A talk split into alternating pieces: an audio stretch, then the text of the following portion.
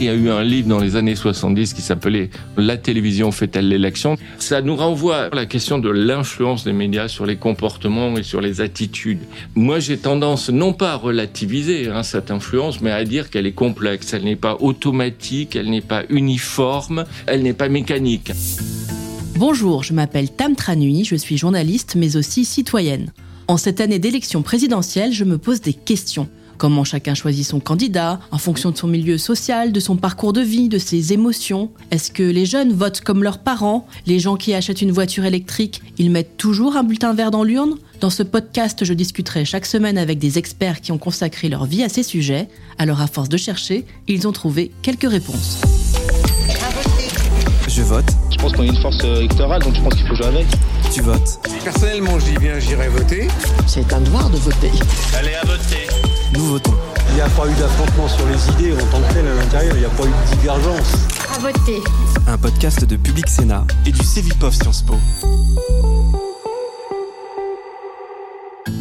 Qui dit campagne présidentielle dit émission de télévision. Sur toutes les chaînes, qu'elles soient généralistes ou chaînes d'infos en continu, on voit les candidats s'exprimer, défendre leurs idées, parfois débattre entre eux dans des émissions politiques spéciales créées pour l'accompagnement de la campagne. Les meetings sont diffusés dans leur intégralité et les derniers jours avant l'élection, après le JT, on voit les clips de campagne sur les chaînes publiques, plus ou moins kitsch, plus ou moins professionnels. La politique occupe donc un temps d'antenne important. Alors est-ce qu'aujourd'hui la télévision joue un rôle dans notre manière de voter? L'élection se joue-t-elle à la télévision? Je m'appelle Thierry Vedel, je suis chercheur au CNRS. Je suis basé au Centre de recherche politique de Sciences Po, qu'on connaît aussi sous le nom de CEVIPOF. Je travaille depuis pas mal de temps, alors de façon un petit peu générale sur euh, communication et politique. Aussi, je m'intéresse à la, la réglementation ou la régulation des médias. Le premier constat, c'est qu'Internet et les réseaux sociaux n'ont toujours pas réussi à tuer la télévision. Certes, sa place dans la vie des Français s'est réduite, particulièrement pour les plus jeunes, mais la télé reste une source importante pour s'informer aujourd'hui la télévision remplit une fonction d'information qui est importante et que pour environ encore 40% euh, des électeurs et des électrices, la télévision reste la première source d'information en matière politique. Alors bien sûr que ça a diminué. Hein. Euh, il y a une quinzaine d'années, c'était euh, plus de 70% qui considéraient la télé comme leur première source d'information en matière politique. Mais il y a eu l'Internet et l'Internet aujourd'hui est devenu une, la deuxième source, on peut dire. Très bien, Internet.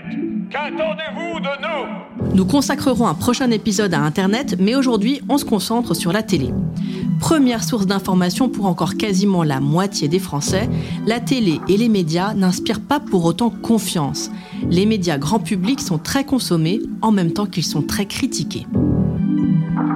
Chaque année, on fait un baromètre de la confiance politique au CEVIPOF et les médias sont très très bas, un peu au-dessus des partis politiques, mais le niveau de confiance est assez bas. Ce qui est intéressant, c'est de voir que très souvent les médias sont considérés comme un tout, alors même qu'il y a une grande diversité. Hein. Quand on les utilise, quand on les consomme, on sait que euh, aussi bien pour la presse écrite que pour les radios, que pour les chaînes de télévision, bah, il y a des approches éditoriales différentes. Mais non, les gens les considèrent comme un tout et avec un esprit relativement critique.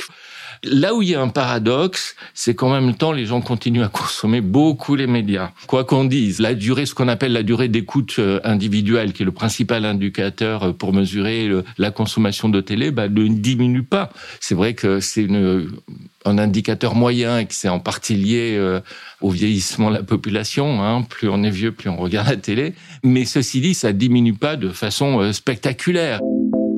Thierry Vedel parle de durée d'écoute, mais qui dit télévision dit surtout image. J'en connais même qui mettent la télé sans le son, mais qui aiment cette présence. Or, l'élection présidentielle n'est pas une élection comme les autres, c'est une élection particulièrement incarnée. La télé est donc pour elle le média par excellence. En politique, on vote pas seulement pour des idées, mais on est appelé à voter pour des personnes. Et donc, on a besoin que la politique, que les idées, les programmes, les projets s'incarnent dans des personnes. La tribune du chapiteau où s'est déroulé hier soir à Mont-Solémine le meeting de Valérie Giscard d'Estaing. Monsieur Jacques Chirac tenait la plus grande réunion publique de sa campagne. Cet après-midi à Paris, il avait rempli le Parc des Princes. Jean-Marie Le Pen était tellement content de lui que pendant 1h45, il a fait un véritable best-of de ses calembours et autres festivals de jeux de mots. Et c'est très clair lorsque des meetings sont diffusés à la télévision. Ces meetings sont de véritables moments de communication qui s'adressent aujourd'hui au plus grand nombre et pas simplement aux militants, car ils sont souvent diffusés par les chaînes d'infos en continu. Ces chaînes ont bouleversé le paysage audiovisuel, mais surtout le traitement de la politique ce que je trouve très très intéressant, c'est qu'il y a une couverture de certains événements qui n'apparaissaient que très marginalement sur les écrans de télévision. Je pense en particulier aux, aux meetings politiques ou à certaines grandes manifestations, à certains grands rassemblements où on voit des images qui, pour euh, beaucoup de personnes, sont une première. Traditionnellement, il y a très très peu de personnes qui assistent à un, meeting politique. Hein, euh. Et donc, grâce aux chaînes d'infos continues, là, en période de campagne électorale, on pouvait assister en direct à certains grands meetings. Des écrans géants, des caméras par dizaines, une foule compacte, une scénographie très sophistiquée, l'énorme machine tourne à plein régime. Mais le biais, c'est que les images des meetings sont tournées par les équipes de communication des candidats et non par des journalistes. Alors quand les chaînes diffusent ces images, ne font-elles pas passer de la communication pour de l'information? Les meetings, les grands rassemblements sont un bon exemple parce que là, on voit finalement une espèce de mise en scène de plus en plus sophistiqués, de plus en plus professionnels hein, d'ailleurs. Et, on fait appel souvent aujourd'hui quasiment à des tourneurs de groupes pop ou d'organisateurs de, spectacles. Ils savent faire très rapidement, ils savent tout assurer, le son, l'éclairage, etc. Et tout ça, c'est évidemment pour faire de belles images, pour faire un événement qui intéresse les médias et qui ensuite peut être relayé.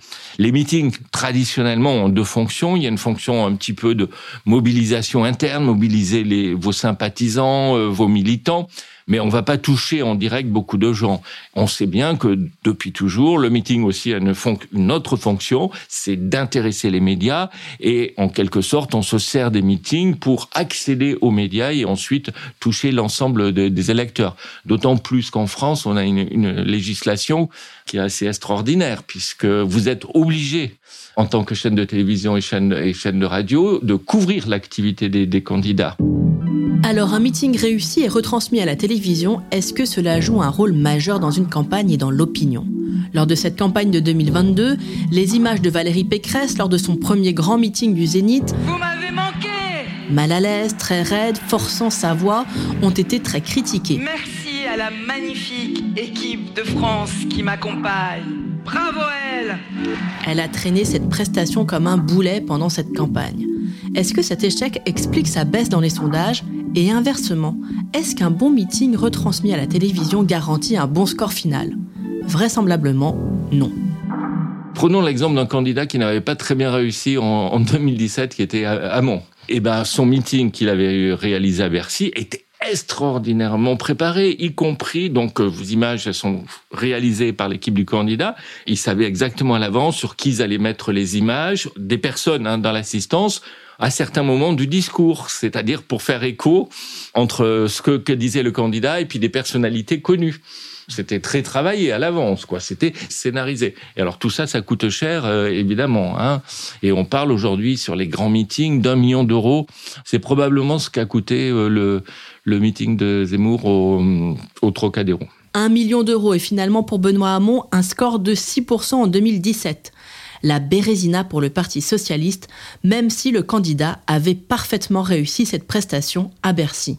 Alors quelle part la télévision occupe-t-elle pour forger nos opinions? A-t-elle un rôle dans le score final et dans nos votes? C'est pas du tout évident d'un point de vue scientifique, ou en tout cas, les choses sont beaucoup plus nuancées, beaucoup plus compliquées. Alors, je suis pas en train de dire que la télé n'a aucune euh, fonction, aucune influence, aucun rôle dans le déroulement d'une campagne électorale ou sur le résultat d'une élection mais que c'est pas elle qui va décider, euh, c'est pas la télé qui va faire le résultat. Ça va être un des facteurs qui joue, mais il y en a de multiples. Et surtout, ce qui est important, c'est la façon dont les gens utilisent ces informations, comment ils les consomment, comment ils s'exposent à ces informations, comment ils vont éventuellement les retraiter. C'est-à-dire, on n'est jamais neutre hein, euh, devant les informations qu'on reçoit. Et toutes les recherches depuis euh, assez longtemps, mais, mais elles n'arrivent finalement au grand public euh, qu'aujourd'hui, montrent qu'en fait, les récepteurs, c'est-à-dire vous, moi, quand on regarde la télévision, quand on écoute la radio, quand on lit le journal et quand aujourd'hui on consulte l'Internet, eh bien, on est sélectif, on fait des opérations de choix, de sélection. Il y a notamment en psychologie sociale un processus bien identifié, le biais de confirmation. Quand on consulte un média, on est plus attentif aux informations qui vont dans notre sens qu'aux informations qui contredisent notre avis. Dans notre réception des informations, on fait déjà le tri on passe notre temps à sélectionner de l'information qui va dans le sens de ce qu'on pense déjà. Alors il y a, plusieurs théories. Je parlais du, biais de confirmation. Il y a quelque chose aussi qui date du début de la fin des années 1950. Vous voyez, c'est pas très nouveau. Qui s'appelle la théorie de la consonance ou la dissonance cognitive, hein, comme vous voulez. Ben là aussi, on cherche à ce que le monde ressemble à ce qu'on pense dans notre dans notre tête et éventuellement même on va adapter nos nos comportements et nos, et nos pratiques. Hein. Donc finalement pour beaucoup d'électeurs et d'électrices ça se passe comme ça. Hein. Ils ont déjà des convictions, des images, des représentations de la politique et plutôt la, la consommation d'informations va se faire pour conforter. Peut-être serais-je bientôt le président de la République française. Le problème du biais de confirmation, c'est aussi qu'une fois que l'on croit dans quelque chose, c'est très difficile de nous faire changer d'avis. Par exemple, quand une fake news, une infox est installée en nous, on est ensuite comme dans une bulle impossible à percer faut bien voir qu'il y a des groupes organisés qui euh, défendent certaines visions du monde. Alors, l'expression de Trump ou de la droite américaine est pas mal. C'est des informations alternatives. C'est une vision différente du monde. Et eux adhèrent ou ils savent que c'est pas tout à fait juste, mais ça fait partie de la représentation du monde. Et donc, ce qu'on cherche lorsqu'on fait ça, ça sert à rien de faire du fact-checking parce que les gens adhèrent plus à des valeurs, des grandes représentations du monde que l'information en elle-même. Hein. Si on prend l'exemple des gens qui sont anti-vax, vous avez beau leur euh, démonter que telle information est complètement fausse, c'est pas ça qui est important. Eux, ils ont une vision du monde construite de telle ou telle façon, une, attitude de défiance à l'égard de la science, la conviction qu'il y a des élites et des, big euh, pharma qui veulent absolument régenter le monde et tout ça. Bon, donc euh, l'information, c'est un ingrédient plutôt qui sert, qui nourrit votre vision du monde. Et donc, euh, en permanence, ce qu'on fait très souvent, c'est qu'on recherche ces informations pour alimenter notre vision du monde et la défendre. La fonction de la télévision est de nous informer, mais aussi de diffuser des débats en période de campagne présidentielle. Mais vous avez tout à fait raison, monsieur le Premier ministre. C'est notamment à la télévision qu'a lieu le débat d'entre-deux tours, une figure imposée dans le cadre de l'élection, un rendez-vous incontournable, une tradition importée des États-Unis dans la littérature scientifique, il y a un débat qui est resté fameux, qui est le débat aux États-Unis entre Kennedy et Nixon, qu'on enseigne toujours. Les études qui avaient été faites à l'époque étaient assez limitées sur un plan méthodologique, et donc on a souvent dit oui, Kennedy a gagné ce débat parce qu'il apparaissait de telle ou telle façon, et donc on en a fait un petit peu des règles générales, et surtout on a dit un débat peut aider à gagner une élection. On est resté avec cette idée. Alors le paradoxe, c'est qu'ensuite aux États-Unis, pour des raisons très très diverses, il n'y a plus de débat pour des raisons réglementaires ou autres, et qu'en France, on a été le premier grand pays à avoir un débat télévisé en 1974. Le débat d'entre-deux tours est une spécificité française, un moment important de la campagne, accompagné de pics d'audience.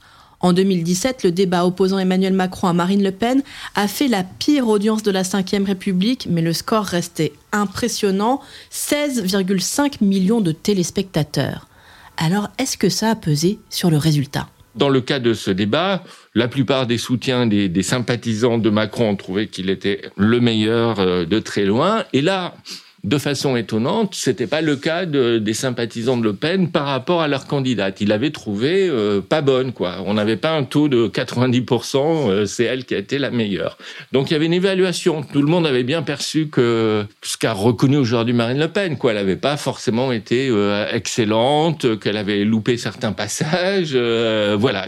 Et ça, ça avait bien été perçu. Mais pour autant, les sympathisants de Le Pen ne, ne changeait quasiment pas d'avis. Vous voyez, il y a une différence déjà entre l'évaluation et puis la perception du débat. On peut avoir une perception à la limite négative de son candidat, mais ça va pas changer l'intention de vote. Hein. C'est un peu comme un match de foot. En gros, ce n'est pas parce que l'équipe que vous supportez joue mal que vous allez arrêter de l'encourager.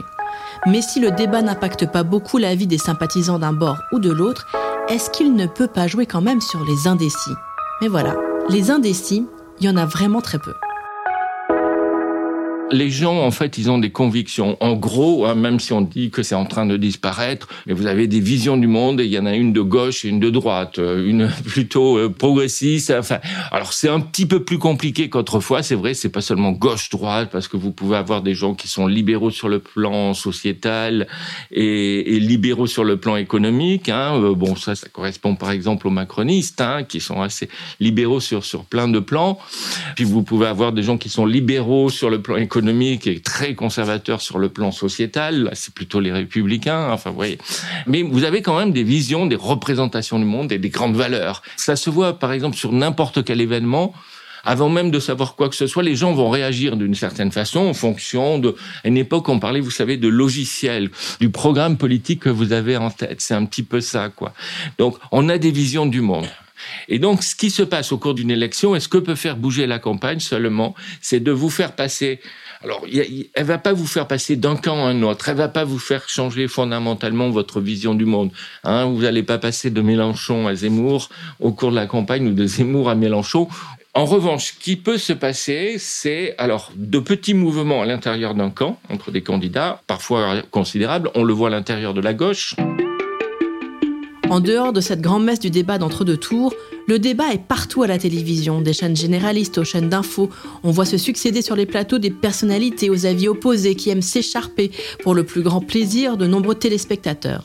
Certaines émissions se font une spécialité du clash, du débat contradictoire, quelles que soient les opinions. On a une règle ici, c'est qu'on ne parle pas politique dans cette émission. Ah ouais ça ne veut pas dire qu'on n'aime pas ça, c'est que c'est pas le but de l'émission. C'est le cas de Cyril Hanouna qui anime et produit Touche pas à mon poste et qui s'est lancé en 2022 dans une émission politique. Il y a beaucoup d'émissions de ce type qui diffusent l'idée que tous les points de vue sont acceptables. Et que toutes les opinions à la limite se valent. Et, il le dit sans arrêt hein. ici on accepte on est bien avec tout le monde. Et c'est vrai c'est assez contradictoire quoi. Il, invite tout le monde y compris des gens qui ont des opinions ultra minoritaires ou des opinions qui sont alors vraiment aux antipodes de la science, hein, qui sont très critiques de la science, et tout ça au nom du pluralisme.